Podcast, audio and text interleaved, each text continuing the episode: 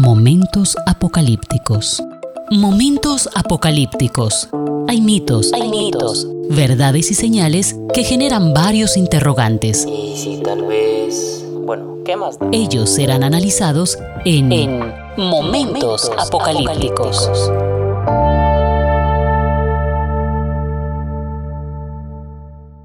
Hola, ¿qué tal? Sean bienvenidos a Momentos Apocalípticos. Soy Javier Montoya Puentes y aquí estamos para que estudiemos juntamente los rasgos de la literatura apocalíptica. Para esto hemos enfocado nuestro estudio desde capítulos anteriores sobre el trasfondo de la deificación, porque fue algo que el imperio romano fue adoptando ligeramente de las culturas que ellos habían tomado como presas o sometidas a su ley. Eran culturas que de una u otra manera tenían algunos rasgos de la deificación. Ellos, algunos de esos pueblos habían comenzado a adorar a los seres humanos en el estado de vivos, no muertos, sino vivos. Y fue gustando poco a poco la idea al imperio romano hasta que de una manera casi que involuntaria y voluntaria se constituyó en algo obligatorio. Pero era obligatorio y no obligatorio, porque el imperio permitía a todas las culturas tener la realización de sus cultos, la adoración a sus diferentes dioses, pero sin que faltara la adoración al emperador. Desde ese punto de vista, Juan hace la contracultura precisamente con el texto de Apocalipsis. Así que la deificación del poder imperial no pudo reemplazar las formas, esas distintas tradiciones de culto que tenían los pueblos. Y en algunas ocasiones se fusionaron esas tradiciones que había en cada pueblo con la deificación del poder imperial, como fue en la ciudad de Éfeso, donde todos los ritos religiosos en conjunto honraban al emperador. Y esa era la idea. Por lo menos allí en Éfeso había dos templos. Se habían construido para la honra a Domiciano y otro templo a otro dios. Había un templo que estaba en Esmirna, y ese templo había sido ordenado por el emperador Tiberio hacia el año 20 después de Cristo. Eran templos que estaban allí constituidos precisamente para adorar a estos emperadores, aún ellos estando vivos. En las ciudades donde estaban las siete iglesias también había altares al emperador y un sistema de sacerdotes imperiales. Lo mismo ocurrió en Pérgamo, donde se celebraba una fiesta en honor del emperador en los recintos sagrados de Asclepius, Dios Salvador. Del mismo modo, las imágenes de los dioses olímpicos tradicionales se fueron mezclando con las de Roma imperial. Recuerden que Roma era una diosa. Y crearon una mezcla de oraciones y prácticas religiosas. Momentos apocalípticos. Del lado de la comunicación y de la economía, se han encontrado monedas, esculturas e iconografía con representaciones de emperadores de pie recibiendo la corona de reinos esclavos que venían a adorarlos o a rendir pleitesía. De esto entonces da testimonio precisamente lo que se ha encontrado, comunicación y economía. En ellas se reflejaba la vida social, en lo que quedaba del arte. Esto, pues, la ciencia lo ha encontrado y de esa manera se puede corroborar que existía esa pleitesía a estos hombres. También se puede deducir que, aunque parezca que nadie obligaba a nadie a adorar al emperador, se encuentra que el culto a Roma y a sus emperadores consistía en la imposición de su fuerza militar. Y esto fue lo que se llama la Pax Romana. Esto significó una tensa presión que a costa de derramamiento de sangre y de humillaciones, pues obligó el cumplimiento de las políticas imperiales, religiosas, económicas, políticas, sociales. Esa Pax Romana que es tan nombrada simplemente fue una imposición. Eso fue, fue una imposición, eso fue a la fuerza. Ellos dominaban, ellos controlaban. Habían tomado pueblos bajo su poder y ante la rebelión de ellos, la Pax Romana fue una situación de fuerza mayor, de atrocidades, de violencia para dominar, para someter a los enemigos. Desde ese punto de vista, la Pax Romana funcionó a la totalidad. Y desde ese punto de vista, también esa práctica del culto se fue imponiendo. Aunque ellos no la querían, no la habían eh, hecho como nacida de ellos, fue traída de estos pueblos, eso fue gustando y a la final se fue imponiendo. Sin embargo, para los lectores, o más que lectores, estos oyentes de Apocalipsis, porque la carta iba a ser leída en distintas iglesias, y el analfabetismo que existía en aquel momento era impresionante, eran pocos los que podían escribir, podían leer, pocos los que tenían el privilegio de tener un pergamino para escribir. Esto era para la gente pudiente económicamente, no todo el mundo lo podía hacer. Entonces, estos que escuchaban la lectura del Apocalipsis en las iglesias, o más que en las iglesias, en esos lugares donde se estaban congregando, que eran casas, eran lugares pequeños, pues allí, cuando escuchaban esto, lo que ocurría era claro. ¿Por qué?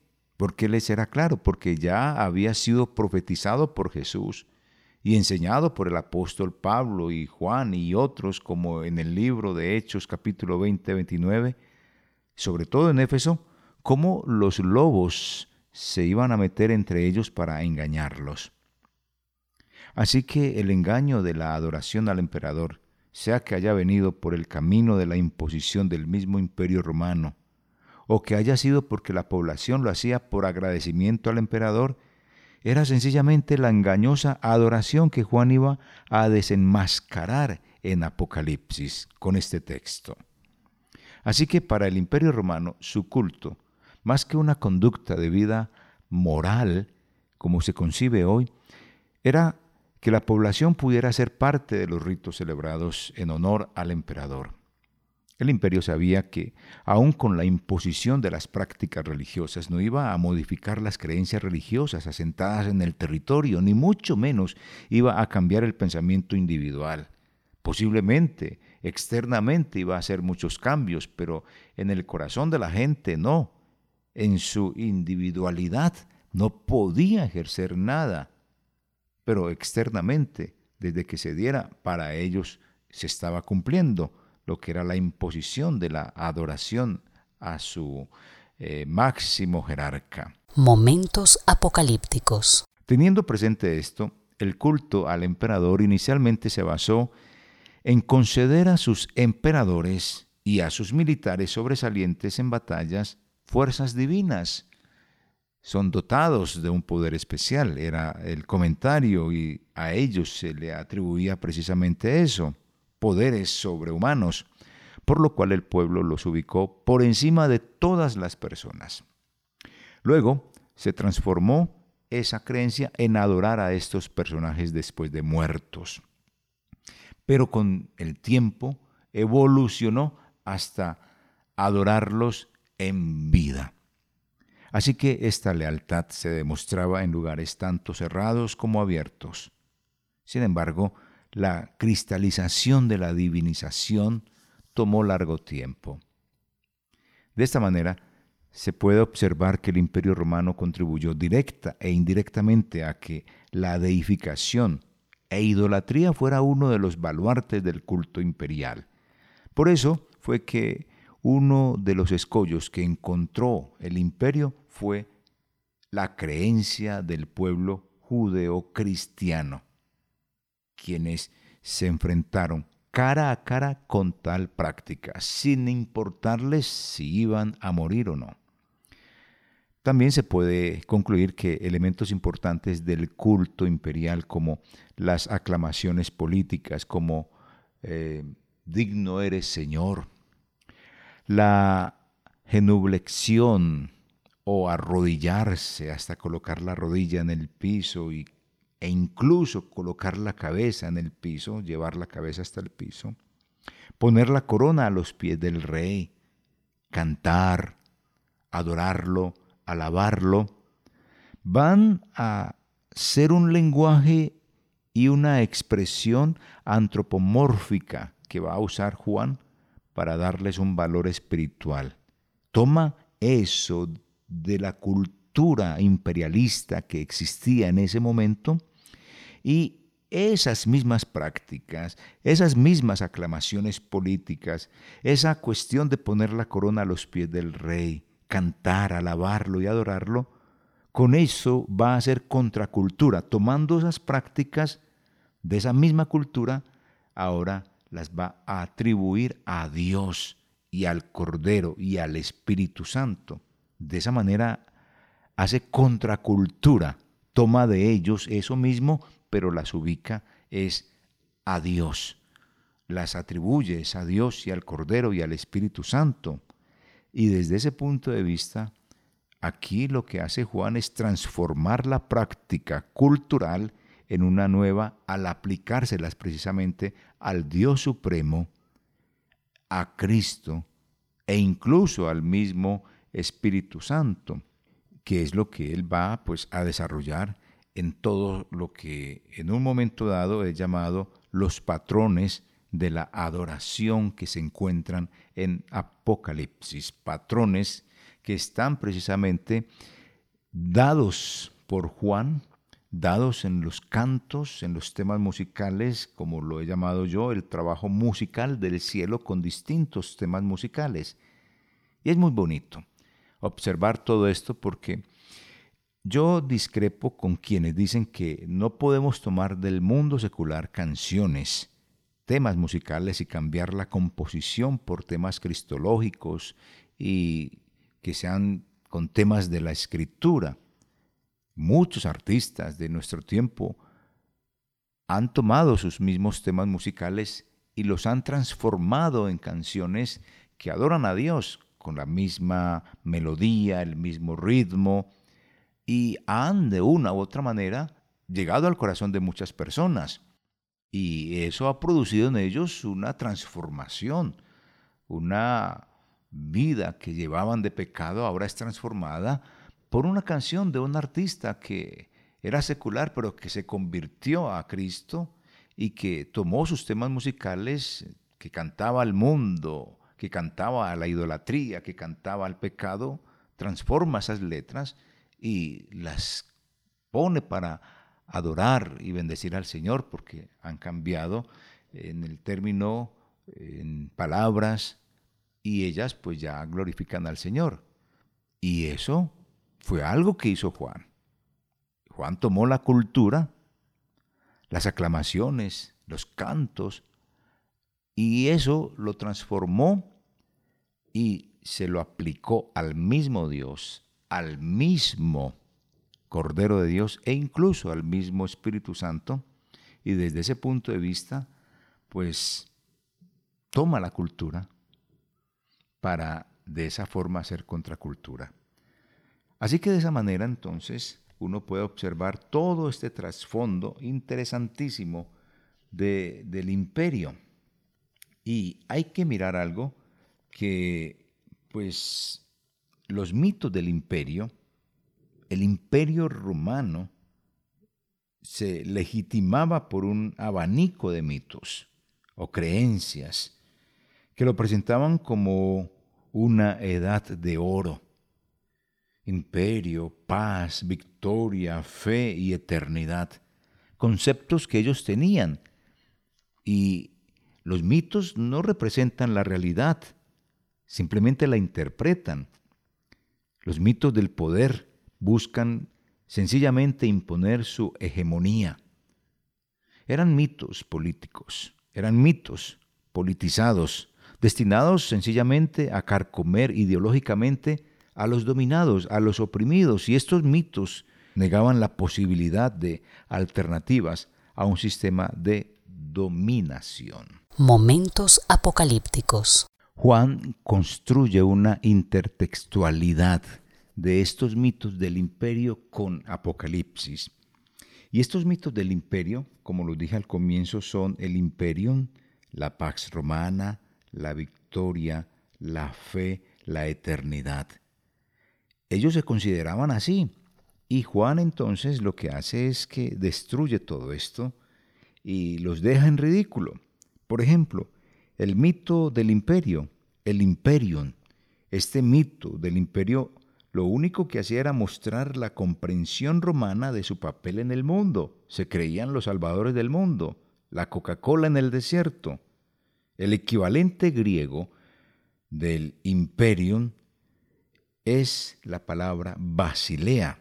Y esa palabra aparece en varias oportunidades en la escritura. Veamos algunos aspectos de lo que es imperio o lo que es basilea, que es el reino, que es lo que nos dice la escritura en Apocalipsis capítulo 16, versículo 10, precisamente de lo que es esto de Basilea o reino o imperio. Capítulo 16, versículo 10. Dice, el quinto derramó su copa sobre el trono de la bestia y su reino fue entenebrecido y se mordían de dolor la lengua. Aquí está hablando de reino o imperio. Y resulta aquí que una copa es derramada sobre el trono de la bestia y su reino. Se creen el imperio que es indestructible. Y mire aquí cómo un juicio de Dios los destruye, los acaba. Lo mismo observamos en el capítulo 17, versículos 12 y dice, y los diez cuernos que viste son diez reyes, los cuales aún no han recibido reino, pero recibirán autoridad como reyes juntamente con la bestia por una hora. Es decir, este imperio, que se cree la Coca-Cola en el desierto, tiene autoridad, sí, se le es otorgada, pero por una hora, lo que indica que tiene un tiempo limitado. Lo mismo encontramos en el versículo 17 del mismo capítulo 17 de Apocalipsis, Apocalipsis 17, 17, porque Dios puso en sus corazones hacer lo que Él se ha propuesto y hacer que se, se pongan de acuerdo y den su reino a la bestia hasta que se hayan cumplido las palabras de Dios. Sigue hablándose de ese reino, un reino que va a recibir de parte de Dios algo porque está permitido por Él para que suceda. Pero cumplido eso, el reino va a dejar de existir. La misma palabra aparece en Apocalipsis 17, 18. En términos generales, este mito del imperium, que su equivalente en latino es Basilea, los textos que le acabo de mostrar tienen que ver con el imperio, con lo que es Roma como tal. Augusto sometió toda la tierra al imperium, al imperium del pueblo romano. Controló, dominó. Todo el mundo quedó bajo su régimen o su mandato. Y observamos que este es el imperio, que este es el mito del imperium, que domina, pero vimos los textos en los cuales Dios muestra otra cosa a ese imperio, un imperio que va a tener un tiempo limitado. Otro de los mitos tiene que ver con la Pax Romana. Desde que Augusto acabó precisamente con el conflicto, con la guerra civil y trajo la paz, el imperio se presentó como el proveedor benéfico de paz, tranquilidad, orden social, político, religioso. Y de esa manera pues estaba dando una estabilidad, una solidez al mundo que había sido habitado y que estaba controlado por él. Y desde ese punto de vista instauró lo que es la Pax, la Pax romana. La Pax era tarea del soberano, del divino, del hombre sobrenatural, y mostraba ese hombre sobrenatural la benevolencia, la misericordia de los emperadores para precisamente mantener un orden y un beneficio a quienes habían sido eh, sus esclavos. Un orden mantenido por las legiones hasta las fronteras del imperio, que en sí no les importaba si asesinaban, si violentaban, si acababan con la vida del ser humano, pero la imponían. ¿Qué tal si en aquella época hubiera existido lo que es la human rights, los derechos humanos de estos hombres, de esta organización que vela por esos derechos humanos, que en ciertas ocasiones se ve que, no velan tanto por los derechos humanos, sino más por cuestiones políticas? Esto es una cosa manejada que realmente no presta el interés en realidad a todos los sucesos que son macabros, tienen sus ideales políticos. ¿Qué tal si hubiera existido en aquel momento esta Human Rights? ¿Cómo hubiera observado todo esto? ¿Cómo hubiera observado el asesinato de Cristo? Tendrían un perfil político, tendrían una ideología y no sería la mejor. Momentos apocalípticos. Ahora, el Ara Pacis o altar de la paz se ubicaba junto al campo de Marte, dios de la guerra. Y todo esto son símbolos que hablan precisamente de no se meta con el imperio, el imperio domina, son lenguajes agrestes, son lenguajes guerreristas. Aquí se hace lo que yo digo, aquí se hace lo que yo mando es la Pax Romana en términos muy coloquiales. La otra parte de la mitología del imperio es la victoria. Los emperadores romanos se legitimaban por sus éxitos, se legitimaban por sus conquistas militares, porque la victoria sencillamente los bendijo. Y el imperio es presentado como el conquistador que toma el arco y sale como un vencedor para seguir venciendo, como lo dice Apocalipsis capítulo 6. Veamos qué es lo que nos dice capítulo 6, versículo 2. Y miré y aquí un caballo blanco y el que lo montaba tenía un arco y le fue dada una corona y salió venciendo y para vencer. Este es el imperio. Realmente allí sale precisamente para vencer. Y, sale con el engaño también, porque es el imperio, la diosa, es el emperador, el dios, y salen con la Pax Romana para imponer su ideología política, social, económica y por supuesto religiosa, que más adelante pues ese aspecto religioso va a tener mucha fuerza con la creación de la primera bestia y de la segunda bestia que aparecen en Apocalipsis capítulo 13. Así que este mito de la victoria consistía en el sometimiento de los enemigos que vivían en las fronteras del imperio. Por eso aquí sale este caballo blanco y el que lo montaba, que tenía un arco y le fue dada una corona y salió venciendo y para vencer va a conquistar todos estos territorios. Entonces se le presenta así de esa manera. Si observamos Apocalipsis capítulo 13, versículo 7, se nos dice, y se le concedió hacer guerra contra los santos y vencerlos. También le fue dada autoridad sobre toda tribu y pueblo y lengua y nación.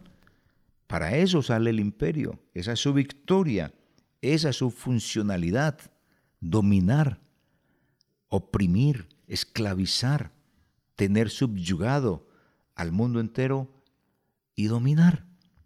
Esa es la victoria, el imperio. Se creían con la victoria siempre. Así que la supuesta paz lograda era un apaciguamiento logrado por la fuerza, por la fuerza de las armas y el derramamiento de sangre. Si miramos en Apocalipsis, encontramos un derramamiento de sangre impresionante. Apocalipsis capítulo 16, versículo 6 dice, porque ellos derramaron sangre de santos y profetas, también tú les has dado a beber sangre, lo merecen.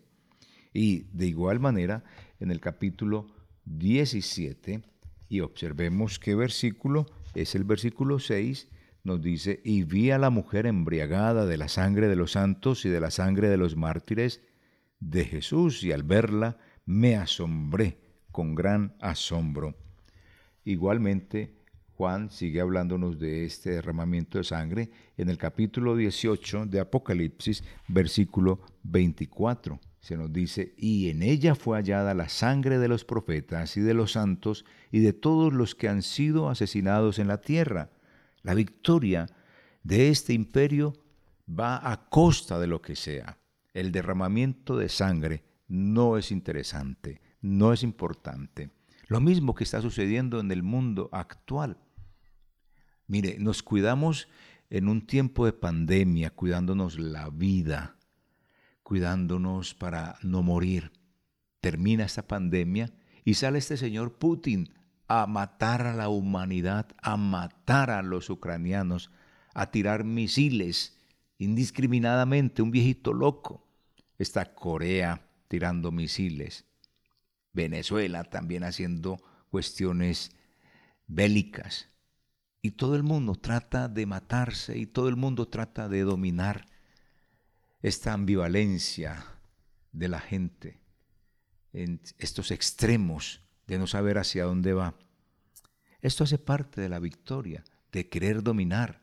Esa hegemonía sigue, eso es latente, querer dominar, querer oprimir, querer mostrar los dientes como en la Guerra Fría. El oso mostraba sus colmillos y garras, y el águila también mostraba su pico y garras. Los dos poderosos enfrentándose. Hoy sigue igual como en el imperio romano, la Pax Romana, la misma historia en el mundo sigue, la imposición de la fuerza, la imposición de la fuerza. Y Naciones Unidas no puede hacer nada, y la Human Rights está parcializada en sus opiniones. Sigamos con los mitos del imperio. Ya hemos visto el imperium, la Pax Romana, la victoria, ahora vamos a ver el otro mito que es la fe que quiere decir fidelidad o lealtad.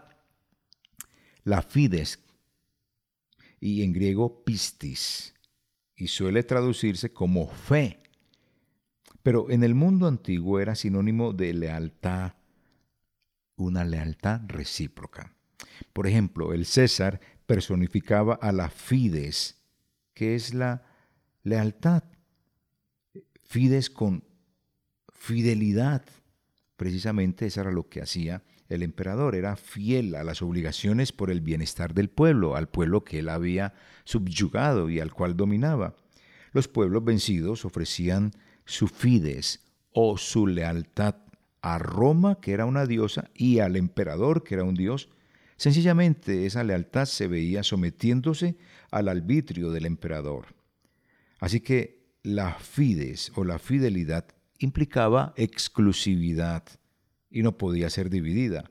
O se daba o no se daba al César. Entonces mire que esa fidelidad al César, esa fidelidad a Roma, esa adoración a Roma y esa adoración al César o al emperador, no era tan, tan gratis, era una imposición. Y aunque permitía que tuvieran otras tradiciones religiosas y a otros dioses, se les exigía de una u otra manera, directa o indirectamente, la adoración precisamente a ese emperador o a esa diosa eh, Roma.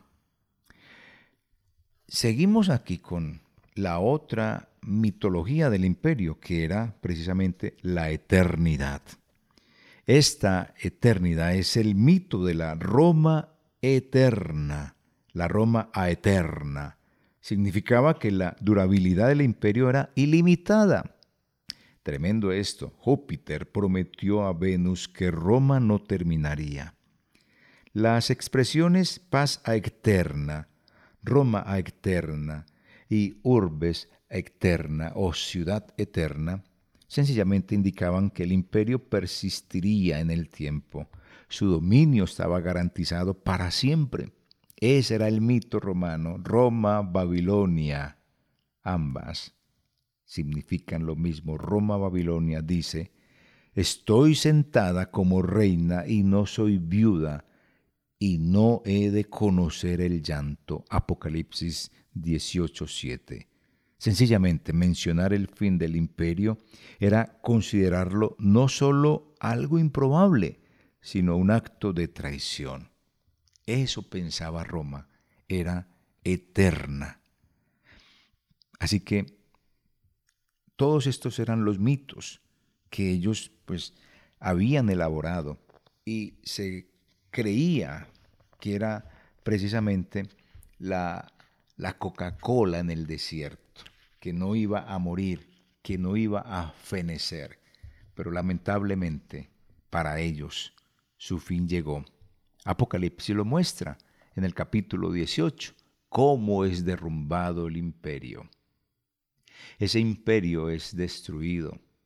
En el capítulo 19 se muestra cómo la primera bestia y la segunda bestia son lanzadas al lago de fuego juntamente con el dragón. Son destruidos. Apocalipsis es un canto donde se muestra que Cristo ganó. Y si Cristo ganó, pues nosotros también ganamos. El pueblo de Dios gana. Esa es realidad que debemos de tener presente en nuestra vida. Momentos apocalípticos. Así que continuamos en otro episodio más de este rasgo de la literatura apocalíptica y estamos estudiando precisamente ese trasfondo cultural que nos permite entender un poquito lo que es la deificación. Para seguir aquí con este tema de Apocalipsis es necesario ver todo esto en el aspecto cultural, económico, religioso, social, porque Juan hace un contraste, una contracultura, y qué bueno que podamos ir entendiendo esto para que disfrutemos esa lectura de Apocalipsis.